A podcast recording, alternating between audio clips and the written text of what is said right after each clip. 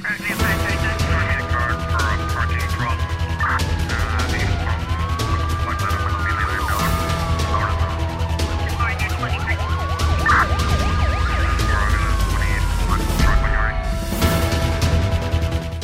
As autoridades continuam a patrulhar a, a, orla costeira da ilha da Boa Vista para tentar encontrar os três pescadores desaparecidos no mar. Até agora não conseguiram qualquer resultado. Informação avançada pelo comandante regional da Polícia Nacional na Boa Vista, uh, Bremen Cardoso, explica que a PN vai continuar a patrulha uh, via orla costeira terrestre na ilha da Boa Vista, em coordenação com o Centro Conjunto de Busca e Salvamento, em busca dos três pescadores que saíram da ilha da Boa Vista na embarcação Stefani com destino à Ilha do Sal e desapareceram no mar. Breben Cardoso uh, lamenta que, apesar do auxílio de equipamento de visualização, até então não houve nenhuma visualização relacionada com a embarcação Stefani. E o governo diz estar preocupado com os efeitos da pandemia e dos conflitos para situações de tráfico de pessoas, mas o executivo garante estar a atuar na prevenção e a ter uma intervenção muito forte, eh, segundo diz, em políticas sociais, porque uh, o tráfico de pessoas já acontece mais no seio das famílias mais vulneráveis. A afirmação é da secretária de Estado da Inclusão Social, Lídia Lima ter pessoas em situação de vulnerabilidade é uma condição, digamos, para expor realmente essas pessoas a, a essas situações de perigo de, de, tráfico. É nesse sentido que vamos investir fortemente em políticas de, de sensibilização, de informação, de formação, de capacitação de, dos dirigentes e dos técnicos que estão nas diferentes instituições para complementarmos as políticas do Ministério da Justiça nesse sentido. Lídia Lima aponta que são as famílias mais pobres, nomeadamente mulheres e crianças que estão em situação de vulnerabilidade social, que são as vítimas do tráfico de pessoas.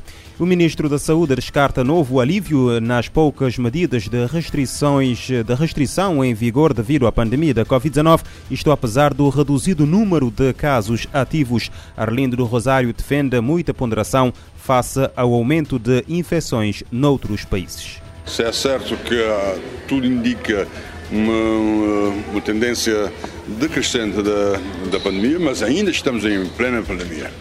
E que temos verificado que em alguns países há sinais de algum recrudescimento de casos. Nesse caso, eh, diz que a prudência é mãe de todas as virtudes e, nesse sentido, vamos a continuar.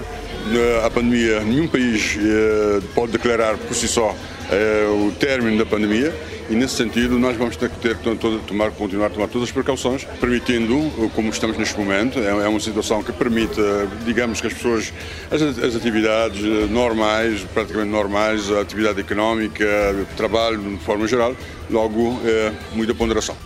O governante falava quinta-feira na cidade da Praia, à margem da assinatura de um protocolo entre o Instituto Nacional de Saúde Pública, Dr. Ricardo Jorge, de Portugal, e o Instituto Nacional de Saúde Pública de Cabo Verde para reforço da investigação e vigilância das doenças transmitidas por vetores, como mosquitos e carraças, tendo pedido muita ponderação nos próximos passos.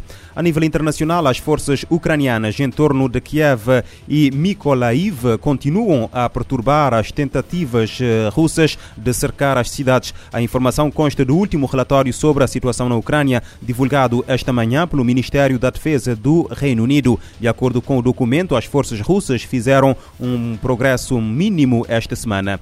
E a ONU defende que o acesso para ajuda humanitária deve ser prioridade com o aumento dos ataques na Ucrânia. A posição saiu da sessão de emergência do Conselho de Segurança, realizada na quinta-feira. O Conselho de Segurança da ONU realizou esta quinta-feira uma reunião de emergência sobre a Ucrânia para debater a questão humanitária. Com os ataques a diversas cidades ucranianas, a subsecretária-geral para os assuntos políticos e operações de paz, Rosemary de Carlo, destacou a dificuldade de acesso de ajuda humanitária. Ela reforçou que desde o início da agressão russa à Ucrânia, em 24 de fevereiro, mais de 1.900 civis foram atingidos. De acordo com os dados do Escritório de Direitos Humanos da ONU, até segunda-feira, os ataques já haviam deixado 726 mortos, incluindo 52 crianças, e mais de mil pessoas foram feridas. As Nações Unidas alertam que o número real de vítimas pode ser muito maior. Rosemary de Carlo reforçou que a prioridade da ONU e seus parceiros é seguir atuando no país e alcançar pessoas isoladas pelos bombardeios em andamento, inclusive no leste da Ucrânia, região de Donetsk e Luhansk. Ela adicionou que, para este fim, as Nações Unidas devem seguir ampliando as operações no terreno conforme as circunstâncias permitirem. A subsecretária destacou que a situação requer um processo político sustentável e significativo para permitir que haja um acordo. Da ONU News em Nova York, Mayra Lopes. Na Ucrânia, a ONU prioriza o acesso a pessoas isoladas pelos bombardeamentos, inclusive no leste eh, do país. A crise de refugiados é considerada a mais grave na Europa desde a Segunda Guerra Mundial. E a Unesco anuncia novas medidas de emergência para proteger jornalistas que estão a trabalhar na Ucrânia e ajudá-los a poder continuar a divulgar informações sobre a guerra de forma segura. A Unesco também está a fornecer, num primeiro momento, 125 kits de equipamento de proteção pessoal, além de treinamento treinamento para a cobertura jornalística em combates em ambientes hostis. A diretora-geral da agência, Audrey Azoulay, afirma que a Unesco está determinada em apoiar e a proteger jornalistas e profissionais da mídia que estão arriscando suas vidas na Ucrânia. Pelo menos quatro profissionais que cobriam a guerra foram mortos desde que o conflito começou. Todas as mortes foram condenadas pela Unesco, além de vários outros profissionais que ficaram feridos. Desde o primeiro dia de guerra, a agência tem pedido de forma consistente o respeito à lei internacional pela proteção de jornalistas, técnicos, produtores e outros profissionais da mídia e tem feito apelos para que não aconteçam ataques no setor da comunicação.